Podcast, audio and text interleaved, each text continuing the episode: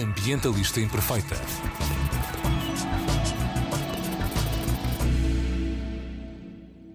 Olá a todas e a todos, daqui Joana Guerra Tadeu com a mensagem Ambientalistas Imperfeitas sabem de onde vêm as suas roupas. Hoje temos Salomé Areias, que é coordenadora do movimento Fashion Revolution em Portugal, para nos explicar que movimento é este, cuja palavra de ordem é, sobretudo, a transparência, e para nos dizer como é que nós podemos ter mais consciência do impacto da moda, do valor da moda e uh, também de uma série de questões interseccionais que se ligam a esta indústria e que têm, uh, infelizmente, contribuído para a exploração de recursos e de pessoas. Bem-vinda, Salomé. Olá, Joana, muito obrigada pelo convite. É a segunda vez que cá vens. Acho que és a primeira repetição deste podcast. A sério? Sinto-me muito honrada. E com muitas saudades tuas. Olha, uh, nós já fizemos isto várias vezes. Quem, quem conhece o teu trabalho ou o meu já nos deve ter visto a ter esta conversa antes. Pronto, porque, enfim, este é um movimento que, como tu sabes, eu apoio. e gosto sempre, nesta altura do ano, de te convidar para falar nisto. E porquê que é nesta altura do ano? Pergunto eu a Salomé. Porque a Fashion Revolution Week começou uh, esta segunda-feira, dia 18, e termina dia 24, no dia em que caiu Rana Plaza, no dia 23 de, no dia uh, 24, 24 de abril de 2013. Um, e todos os anos o Fashion Revolution global e em todos os country offices em todo o mundo fazemos um, uma semana em, em celebração da moda, em celebração da transparência, da sustentabilidade um, e e, e, e, tentando fazer com que nunca mais uma, uma catástrofe como a Rana Plaza nunca mais volte a acontecer. Tens que contar com os nossos ouvintes o que é que aconteceu em 2013, por favor.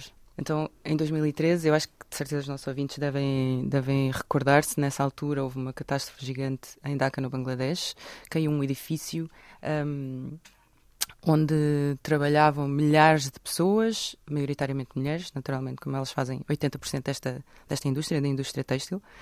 Um, e este edifício ruiu uh, devido à falta de condições um, estruturais do, do, do, edifício, como é muito comum uh, nestes países. Um, e, e matou 1.138 pessoas e deixou mais de 2.500 pessoas feridas.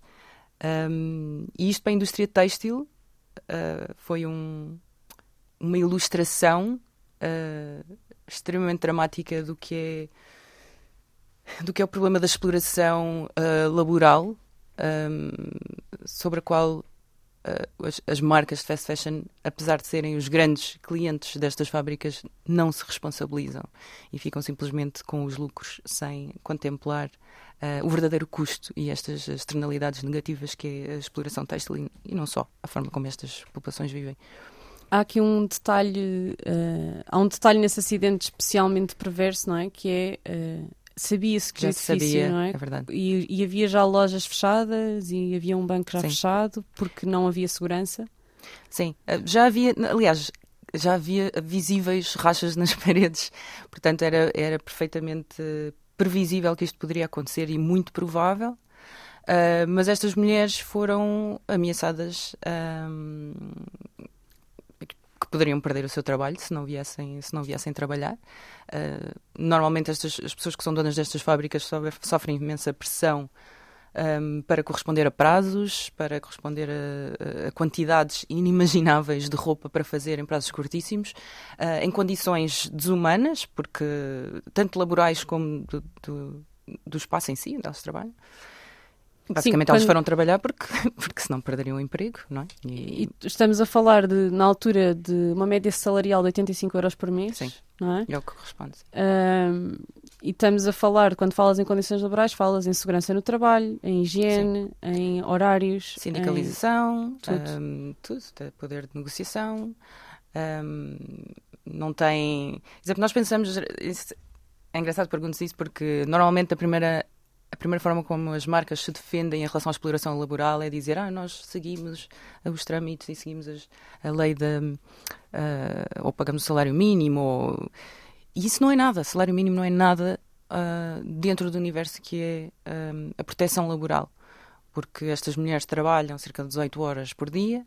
Um, muitas vezes isso significa, nos países onde elas trabalham, isso significa ter de ficar a dormir uh, na zona onde trabalham porque não podem voltar às comunidades à noite, são zonas que é perigoso para as mulheres uh, circularem à noite. Um, Muitas não têm são... que levar as crianças com elas para Exatamente. trabalho. Exatamente, sim, sim, isso acontece muitas vezes. São, são mulheres que são um, financeiramente responsáveis por suportar uh, maridos, pais dos maridos, uh, filhos e, e, e, outros agregados. Um, e, portanto, só o campo das horas extra que, elas, que estas mulheres trabalham e que depois são obrigadas a vir trabalhar no dia seguinte soe o que isso significa a nível uh, de, de, desumanização de toda uma população, uh, nós nunca pensamos nisto, não é? E também o facto de não haver proteção, que agora já há, portanto, agora nos últimos anos já houve uma grande mobilização. Uh, e, Muito graças ao movimento que já nos vai contar. Sim, sim, é verdade. E muitos outros, surgiram muitas outras organizações e associações no mundo inteiro, um, especificamente focadas nesta indústria. Uh, mas a sindicalização também foi muito importante para que as mulheres pudessem uh, direito a protestar, direito a, um, a negociar salário, a reunirem-se, a, a, ganharem força um, e a agirem coletivamente. Uh, tu há pouco falaste do salário mínimo. O salário mínimo existe para quando algo corre muito mal economicamente no país, as pessoas estarem protegidas de alguma forma e haver mínimos garantidos. Não devia servir Sim. como referência para definir o salário que uma empresa paga a alguém, não é? Sim, infelizmente já, isso já é um mau sinal, uh, mas e mesmo assim, mesmo havendo salário mínimo, uh, não é o que acontece, por exemplo, no Bangladesh, Índia e Camboja, um, nos últimos relatórios dos últimos anos, um, temos recebido uh, relatórios de que não de que isso nem não é aplicado nem sequer nem sequer chega sim nem sequer chega ao salário mínimo uh, isto vezes. segundo o que a Fashion Revolution tem estado a publicar agora nas últimas semanas só 4% da receita gerada pelas empresas têxteis chega aos colaboradores. 4% é incrível. Uh, pois possivelmente. Eu não tinha ideia do, do, dos 4% em particular. Um, mas esse esse gap é gigante Portanto, se tu estás a dizer os colaboradores, portanto, quem está a trabalhar nas, nas operárias. Exatamente.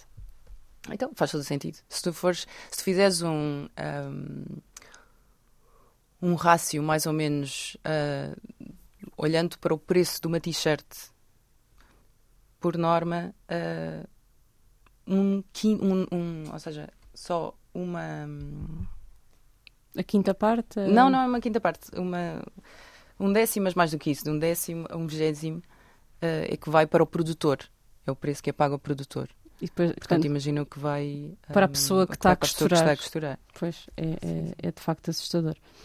Olha, hum, falta-nos aqui também explicar, então, o Rana Plaza caiu em 2013, morreram uh, mais de 1.100 pessoas, 1.138, não é? Sim. Um, e alguém, salvo erro, no Reino Unido, decidiu vamos ter que fazer qualquer coisa, vamos ter que nos organizar e pôr o mundo a falar nisto. Sim, sim, sim.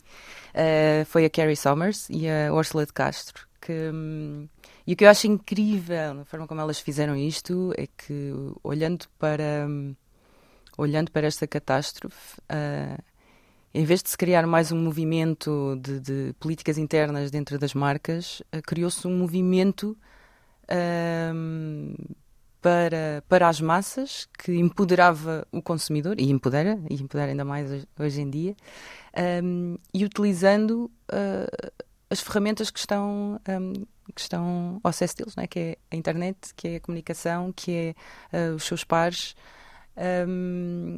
E então criou-se o Fashion Revolution no, no, Reino Unido, que rapidamente, com a força da, da, da internet e da comunicação uh, e da social media chegou um, a cerca de 100 países hoje em dia.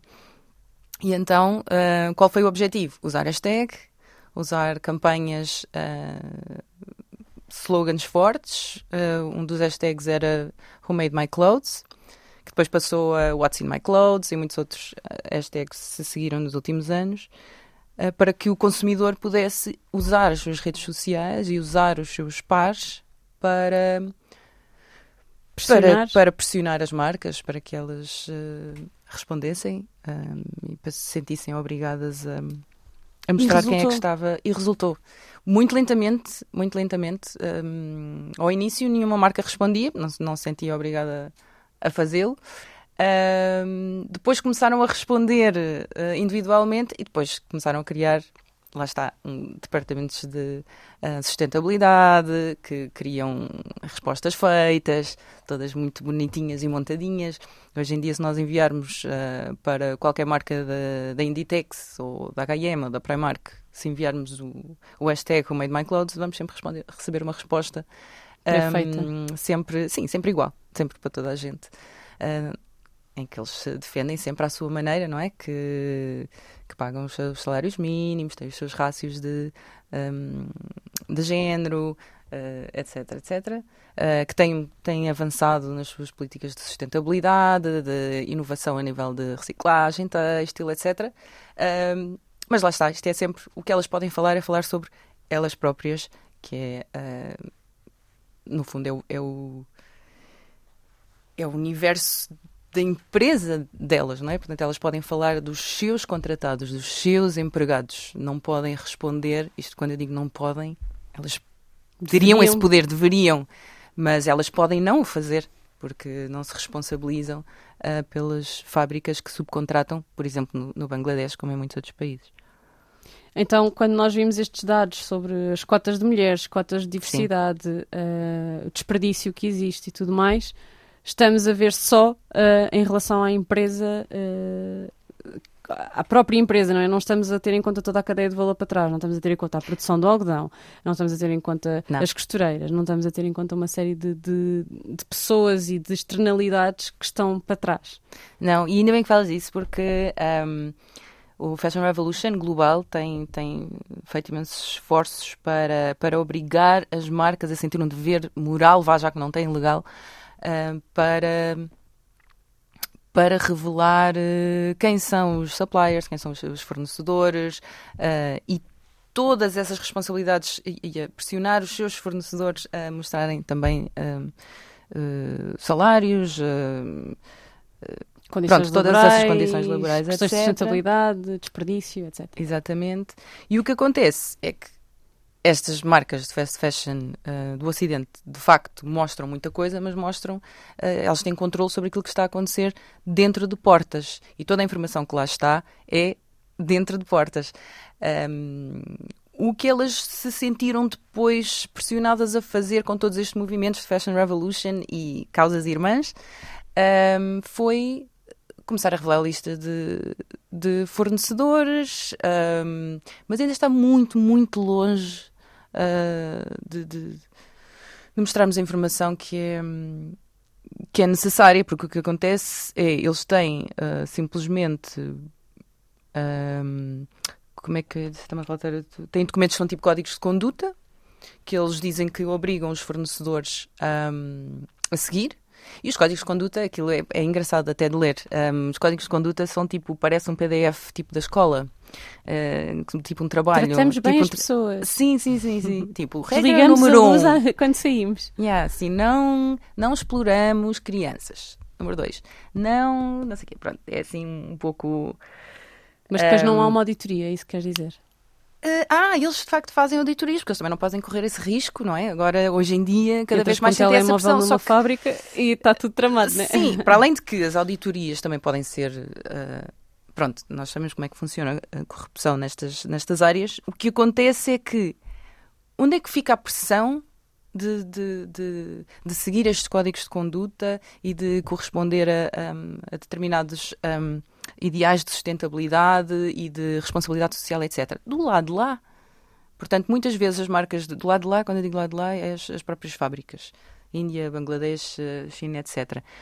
O que acontece é que agora, hoje em dia, as marcas de fast fashion têm esse poder de exigir quais são as condições que querem das suas fábricas. E dizem, se esta fábrica não tiver em condições, eu também não vou comprar de vocês. Portanto, isto é sempre um, é sempre um, um abuso ahm, Do poder. Há um, sim, há sempre um aproveitar de, ah, do facto destas economias não poderem ter ah, capacidade de negociar.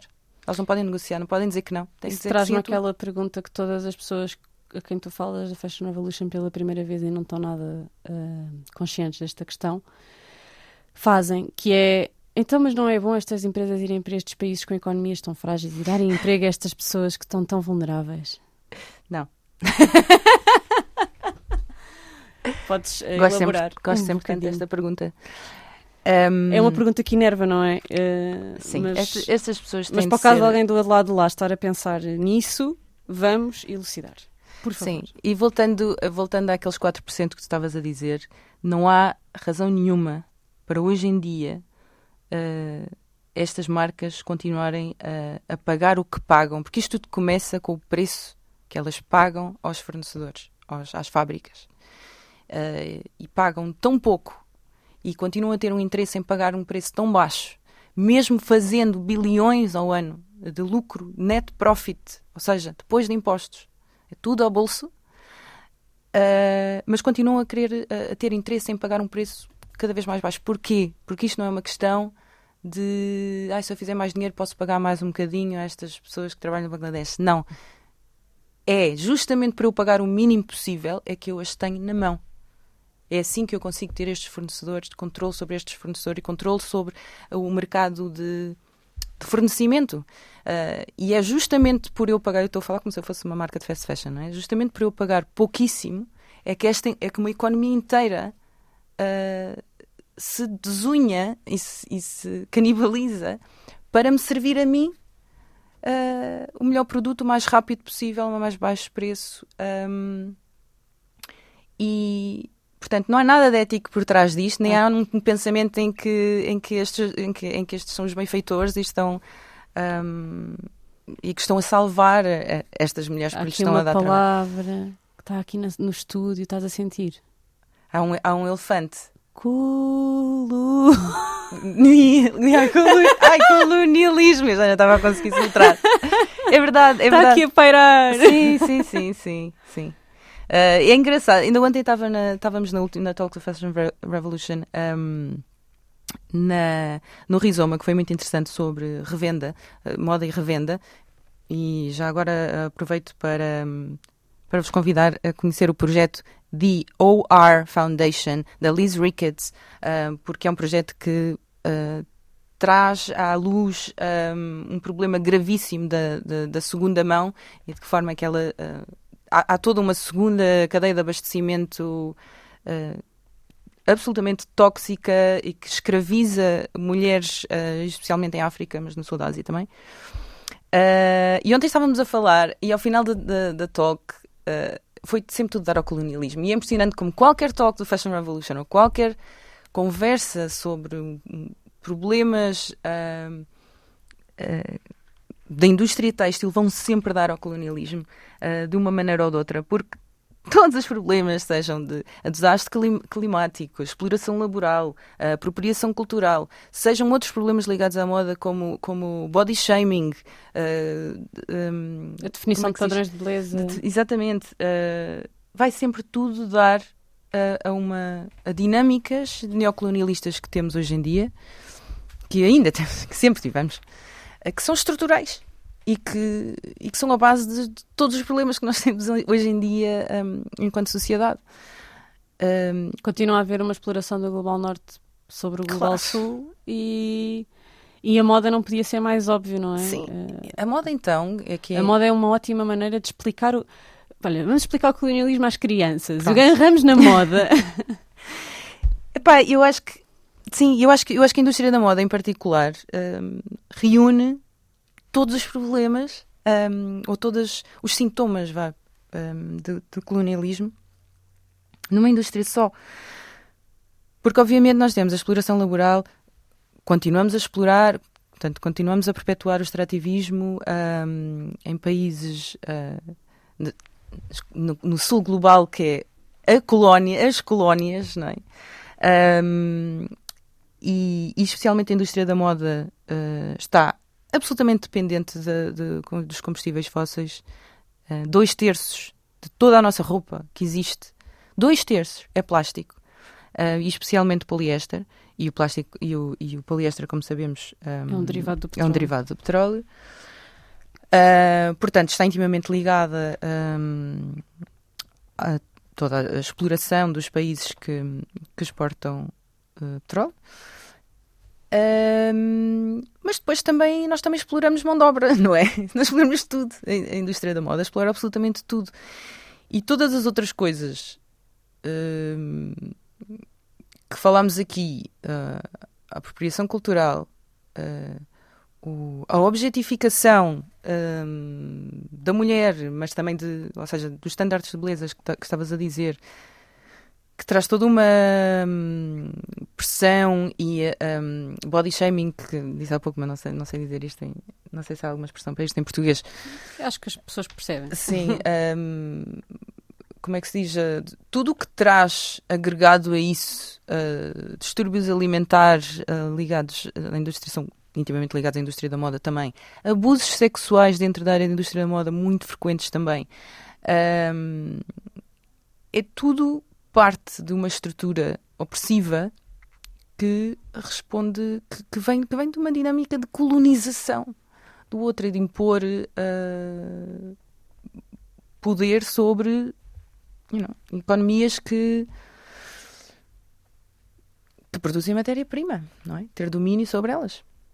E no início da, pan... no início da pandemia, não, logo no, logo no início, mas durante a pandemia toda, eh, tudo isto foi muito intensificado. Eu lembro-me na uhum. altura, tu, tu, tu, estavas extremamente ativa nas redes a falar sobre isto e bem, uh, sobre como o que estas empresas que, tão, que continuaram a fazer, aliás, algumas cresceram com, com o consumo online, que continuaram a fazer milhares de milhões de lucros, cancelaram uh, as, as encomendas feitas a estes produtores.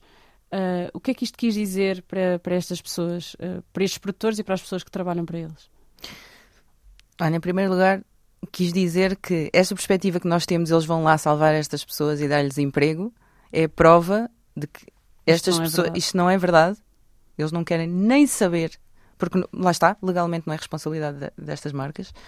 E o que aconteceu na altura da, da pandemia uh, é que pronto, estas marcas decidiram cancelar estas um, encomendas aos, aos, países de produção.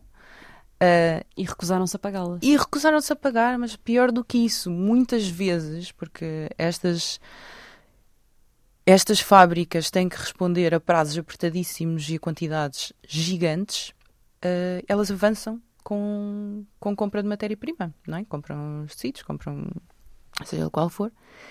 E mesmo esta, esta dívida em que estas fábricas ficaram para avançar uh, com, com material para poderem produzir para o seu cliente, também não foi pago. E até hoje há marcas que ainda não, um, não pagaram a totalidade do valor. Claro que uh, emergiu um movimento gigante de protesto uh, contra as marcas. Uh, muitas vieram dizer que se iam comprometer a fazê-lo, uh, mas quer dizer, toda esta inércia, que é uma coisa que me, me choca em empresas que, que, fazem bilhões de lucro, uh, as, as pessoas que fazem o seu produto, da qual eles dependem verdadeiramente, são tão descartáveis quanto as t-shirts que fazem. Isso, isso para mim chocou-me. E não só. Muitas, uh, muitas marcas de fast fashion nessa altura uh, tiveram booms de vendas. Porque depois foi uma altura particularmente. Uh, que dizer, de, de, de, medo para o consumidor, de, de, de histeria, de pânico, uh, e, e, nós sabemos já a nível uh, de evidências científicas que quando o consumidor, consumidor somos todos nós, não é? Um, em momentos de crise, em momentos de medo, uh, um, compra de forma compramos de forma que chamamos compra de pânico chama-se mesmo panic buying. Uh, e que é pior do que uma compra por impulso. É mesmo uma compra compulsiva uh, que absolutamente irracional, que segue também a uh, pressão de pares, segue uma. Foi o que aconteceu com o papel higiênico, não é? Eu acho que nós falámos isto na, na altura, na... no último episódio que gravámos Talvez. juntas. Sim. Porque tu és uma acérrima defensora de que o consumo é um vício. Sim. É, há, e não estou sozinha felizmente. Sim, sim, eu sei. Um, Estás a estudar isto também, sim, não é? No sim, doutoramento. Sim. Um, e, e, faz todo sentido. Para mim, foi das coisas que, que descobri que efetivamente faz mesmo, mesmo muito sentido. Que o consumo e o consumismo é uma, é uma adição. O consumo é uma adição, um, mas o consumismo em si, da forma como nós vivemos a sociedade hoje em dia, é uma adição elevada a um, a, a um nível cultural. Portanto, isto é a nossa cultura, que ainda se torna ainda mais perigoso. Portanto, se nós não consumirmos, não somos nós. Consumir faz parte da nossa identidade. Portanto, juntar isto a uma adição, um comportamento aditivo, é explosivo. Um, e, e, já está mais que provado, tipo, desde, desde o século passado, que o consumidor, uh, a, a, a decisão, o comportamento de decisão de compra não é racional é 95% emocional. Quando nós decidimos que vamos comprar alguma coisa, não é seguindo um racional uh, específico. Nós é que depois o nosso cérebro justifica uh, porque é que estamos a comprar determinada coisa. Um, e isto para mim diz tudo. Diz que diz que toda a população é passível de ser eh, manipulada Uh, no, sentido no, sentido da compra, que ainda por cima, se lhe dermos essa responsabilidade, como os mídias fazem hoje em dia, de como é que pode ser um consumidor mais consciente. Uh, tipo, esta doutrina que nós fazemos uh, na nossa comunicação social ainda, torna, ainda torna tudo mais perigoso, que é, não, vocês são livres de escolher, não é? Vocês são tão responsáveis. Vocês podem votar com a carteira. Exato, votar com a carteira, dar essa expressão. ou não. um, e, mas é assim, é absolutamente. É uma adição. O consumo uh, é uma adição e, com e o que o marketing destas marcas faz é explorar essa adição e explorar essas, as vulnerabilidades que vêm agarradas a um vício, não é? Olha, uh, mas desde o início da, da pandemia, o setor da fast fashion sofreu um decrescimento de 7%, hum. de 44 para 41 mil milhões de dólares. No entanto, a Shine Uh, Tornou-se a maior uh, retalhista online e a maior fast fashion do mundo, uma das maiores fast, fashion, fast fashions do mundo, uh, nos mesmo, no mesmo tempo. A Shine foi criada em 2018 e, segundo o Business of Fashion, que saiu agora este mês, chegou aos 100 mil milhões de valor de mercado, enquanto que a Inditex, que é a empresa que tem a Zara, a Pull&Bear, a Bershka, etc., está abaixo dos 70 e a H&M abaixo dos 25. Portanto, como é que isto acontece? Porque outra coisa que também é muito engraçada e que tu se calhar também queres comentar é esta, este discurso sobre os millennials e, o, e, a geração Z serem mais responsáveis, serem mais conscientes. Uh, isto é verdade? Ou, ou é mais é, marketing? É, mas há muito mais a dizer sobre isso. Eu aproveito para dizer que estava aqui a esbracejar imenso quando tu estavas a falar. estava ao mesmo tempo muito irritada, mas muito contente que trouxesses esse, esse tema. A, a, a Shein em particular, ou a Shein, não sei ao certo como é que se diz. Eu estou a dizer Shein uh, porque. Eu acho que Shein é como se diz aqui, mas acho que, acho que se diz Shein ou como eles dizem, tipo Shein. Shein. Shein. Shein. Eu ah, acho eu, acho eu uh, que é isso. Shein. Meu Deus, eu sou tão ignorante. Peço não, desculpa. Não, eu também dizia, eu dizia Shine porque Deixa-me só dar um dado incrível. Sim, sim, sim. Sabes quantas peças, quantos novos modelos é que eles lançaram de janeiro a março de 2022? 300 mil. Mais 300 de 300 mil. mil. Sendo que a Zara, que vocês sabem. Eu tinha é? dados para 400, 400 e tal mil, já não sei qual foi o report. Mas é, mas é absurdo. É, é tipo, absurdo. Tipo, é absurdo. A Zara e a H&M, que vocês sabem que todas as semanas chegam à montra e têm coisas novas, certo? De 52 coleções por, por ano. A Zara lançou 6.849 modelos e a H&M 4.414. Em 3 meses. Em 3 meses. É e a Shein... 300 mil, mais 300 mil, quase 400 mil. Epá. Sim.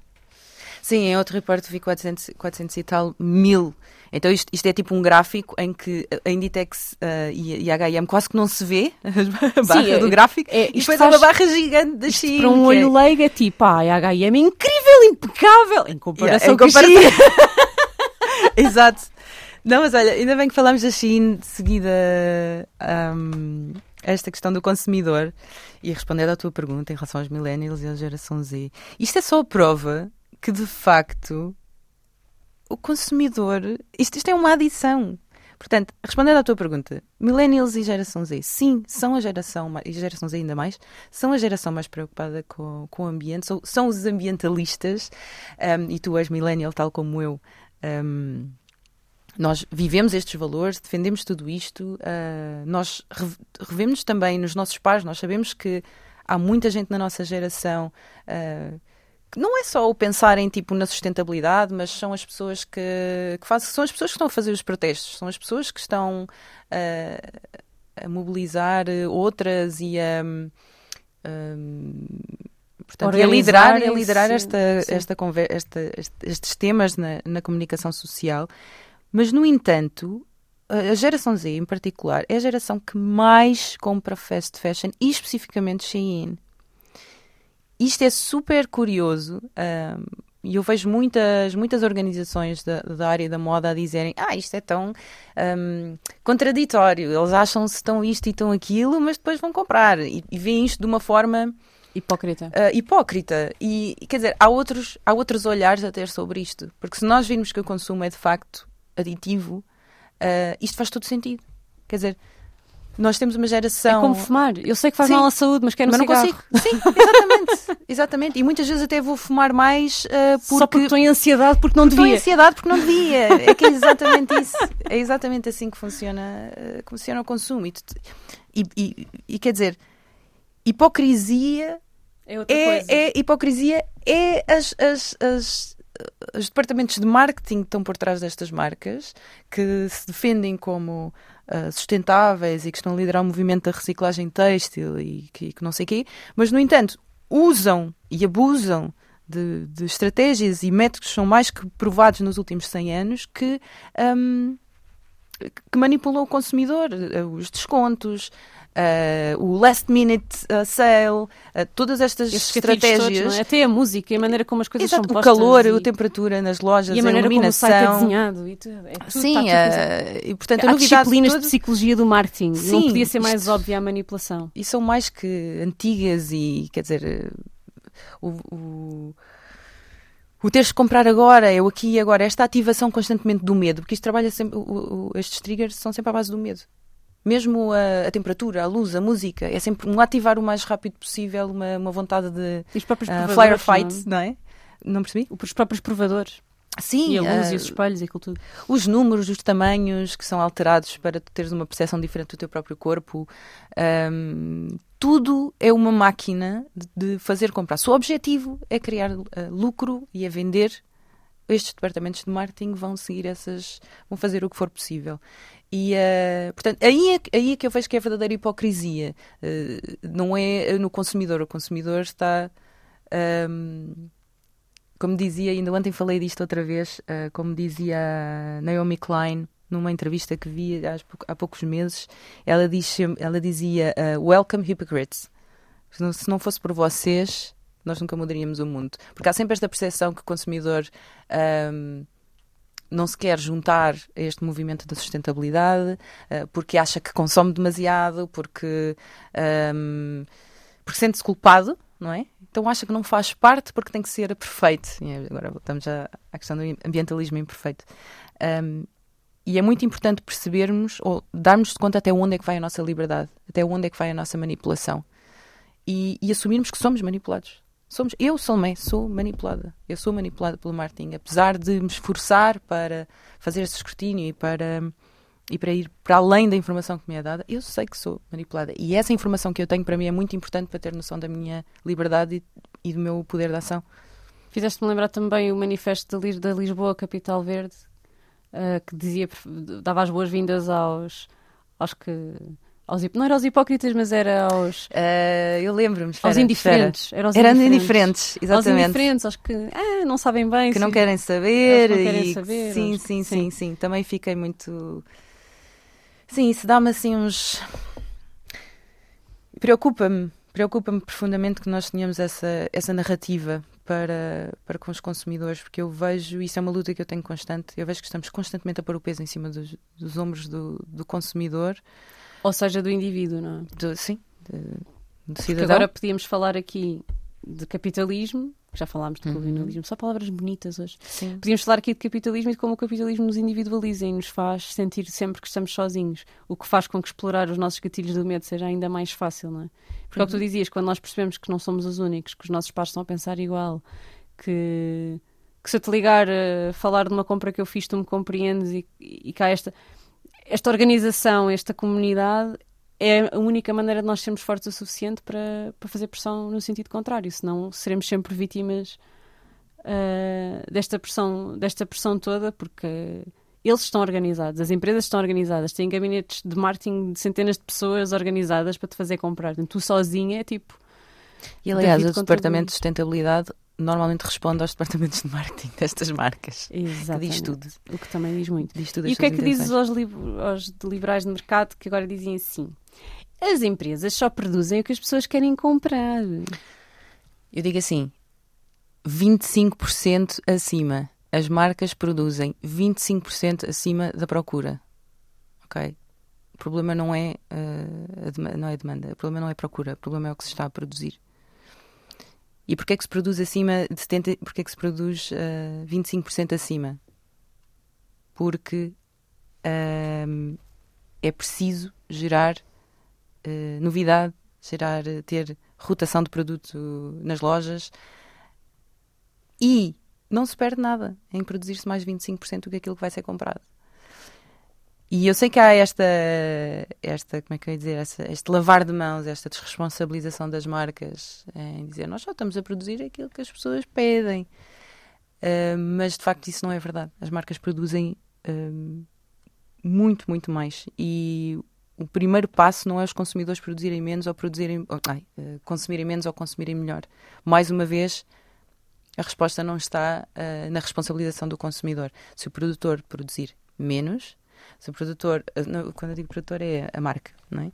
Se exigirmos que a produção, que os volumes de produção sejam menores, melhores e que a opção que existe é a boa opção, o consumidor vai sempre escolher uma boa opção. Vai ou não vai? Se a opção, se, se aquilo que estiver disponível forem sempre boas opções, não é? Foram sempre éticas, corretas e que promovem. Eu faço muito esse Ahm. exercício nas palestras sobre moda, que é uh, mostro uma, uma peça e digo esta peça custa 5 euros, quem é que comprava? As pessoas põem no ar. Ok, se pagarem 10 euros eu garanto que não houve crianças envolvidas na produção. E as pessoas Uhum. no ar. Ok, se pagarem 15 euros eu garanto ainda que, e vão aumentando o preço, acrescentando condições uh, Uhum.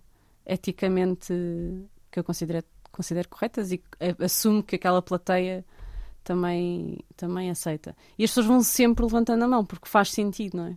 Faz sentido que uma t-shirt não custe 5 euros. Depois de perceber a cadeia de valor e perceber tudo o que está envolvido.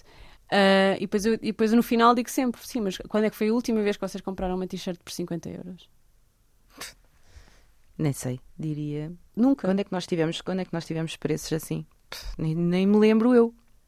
Eu, geração millennial. Ahm, mas eu ia dizer uma coisa que era o que eu estava a ouvir falar.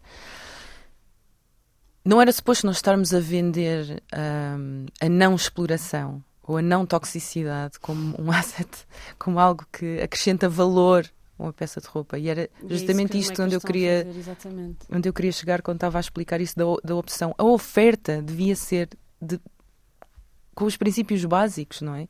Não é suposto ser o consumidor hum, a tentar perceber se o que ele, se o que ele está a comprar vem. Não vem resultou de na morte de ninguém, né? Do- Sim, quer dizer, Tão básico. é ridículo, é tão ridículo este exercício que o consumidor tem de fazer e ainda por cima ser, é ser ele que tem de fazer. E não só. E, e isso ser. ah, fazer dele bom ou mau, por ele comprar ou não. Tipo, isto não faz sentido nenhum. Isto é uma inversão total da pirâmide e, e uma, um, um sobrecarregar ah, do consumidor. Dizer, Injusto mesmo. sim. injustamente. E, hum, e vamos falar de coisas boas? Tens Vamos coisas falar. boas para nos contar? Tenho, tenho, tenho. lá. Temos feito coisas tão boas esta semana. Olha, pela primeira vez ahm, na história do Fashion Revolution de Portugal, ah, houve uma mobiliz- uma mobilização gigante de pessoas em Portugal, em Lisboa, Porto. ahm, e estão a acontecer muitas coisas ah, desde ontem. Ahm, pela primeira vez estamos com a ESAD, a Escola Moda do Porto, a Moda Tex. Eu quero ah, agradecer eh, muito o facto de, porque foram de facto as escolas que nos contactaram e elas próprias têm feito um trabalho incrível eh, interno com, com as suas equipas em fazer os seus eh, programas e bons programas. Ahm, nós eh, na ISAD eh, os eventos começaram ontem, mas ainda estão a continuar até hoje com o Swap Market. A Escola de Moda do Porto começa amanhã com palestras, workshops. Ahm, cá em Lisboa Ontem tivemos uma talk uh, no Rizoma, muito interessante sobre a, a revenda. Uh, e hoje vamos ter na Moda Tex uh, uma conversa sobre moda e desperdício. Uh, ainda podem fazer a inscrição, podem ir ao nosso Instagram Fashion Revolution Portugal, uh, no nosso, na nossa bio, onde ver os formulários para inscrição. E amanhã vamos ter também uma, uma conversa muito interessante uh, com, na retrosaria da Rosa Pomar sobre o movimento do It Yourself. e no domingo vamos ter o nosso habitual uh, Swap Market, que vai ser no Centro de Inovação da Moraria, a começar às duas da tarde. Lá estarei. Lá estarás, que bom, traz roupinha que não, que não, olha, que não uses. Olha. Essa? Vais trocar essa? Não. Ou trocaste? Isto foi do, do vosso último swap foi? market no Celina. Que bom. Ai, do Celina. Olha, esse correu super bem. Esse por acaso correu não, super não bem. Não reconheces? Acho que até estavas a guardar para ti e eu roubei-te. Hum, não me lembro. eu? Será que não era mais alguém da equipa? Não sei, não. mas é meu agora. Um, Mas já agora posso tipo, explicar como é que funciona o swap market. Yes, uh, sim, o swap market é um mercado de trocas. Um, é de longe nosso, a nossa atividade mais popular uh, do Fashion Revolution Portugal. Um, e basicamente uh, vocês já têm que trazer, escolher 10 peças que vocês já não usem. No máximo, podem levar só uma. No, sim, sim, podem levar só uma. Sim, por favor, se, não, que, que se quiserem levar menos, levem menos. Mas nunca mais do que 10. Que esteja em bom estado, que não esteja rota, que não esteja manchada, que esteja lavada. Um, e podem trazer, é a vossa moeda de troca, e podem trocar por, por qualquer coisa que esteja, que esteja disponível uh, no mercado. Nós vamos ter também um, a exibição do documentário do True Cost, esse, essa lenda, esse documentário esse de lenda, esse clássico. Uh, sim, não é lenda nenhuma, que aquilo é muito verdade. Uh, mas é um clássico já, assim, um, que me faz chorar cada vez que vejo, e já deve ter visto para cinco ou seis vezes, já, já deve ter visto, perdão.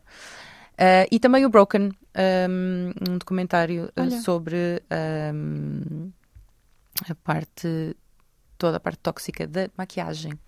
Muito o Broken ainda também. está no Netflix, acho eu, não é? Tá, tá, tá. Uh, o True Cost é que já não. O True Cost agora acho que só está online. Ou já nem está online. Não, mas nós pedimos licença para este ano para exibir. E o Broken também, a, a realizadora, uh, muito. Como é que se diz? Generosamente. Generosamente. uh, deu-nos autorização para. Então é para, para aproveitar. Exibir. A que horas é que são as, as, as exibições? Ou é uma coisa durante a tarde? É uma coisa ir... que vai acontecer durante a tarde. Eu aconselhava a virem por volta das, das 3 da tarde, que é quando o, o, o mercado, mercado já, já, começa a mexer. Ficar mais fixe. Fiquem por lá.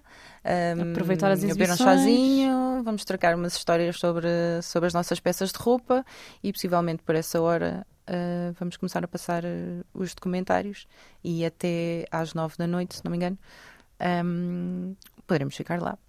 Portanto. Portanto, se moda é uma coisa que vos apraz e se estes temas todos vos estão a incomodar, é um bom momento para ir eh, perceber melhor, não é? Perceber melhor, conversar, conhecer pessoas que estão na mesma página que nós, uh, arranjar umas peças novas para o armário sem causar danos adicionais ao planeta e às pessoas. Uh, que é isto que se quer, precisamente na data que assinala o triste Sim, aniversário. Este ano calha mesmo o domingo, uh, calha mesmo no dia uh, sim, de, da queda do Rana Plaza. E depois e no dia 25 vem... encontramos-nos no desfile? Vais, vais, fazer, vais estar aqui, claro. eu vou estar em Almada. Ah, ok, ok. Uh, possivelmente. Okay. Para já. Eles tinham cancelado, mas depois mudaram e agora afinal vai acontecer outra vez. Uh, mas, mas é ainda não decidi 100%. Mas vai estar aqui no, no, no, protesto, na, na, no protesto. No, no, desfile. No desfile. Sim, uh, possivelmente deve vir aqui. Portanto, também. maltinha, para celebrar a liberdade. Celebramos a moda e depois a liberdade. Acho que é uma boa mensagem para terminar. Obrigada, Salomé. Obrigada, eu, Joana, por aqui. E nós encontramos-nos na próxima semana. Ambientalista Imperfeita.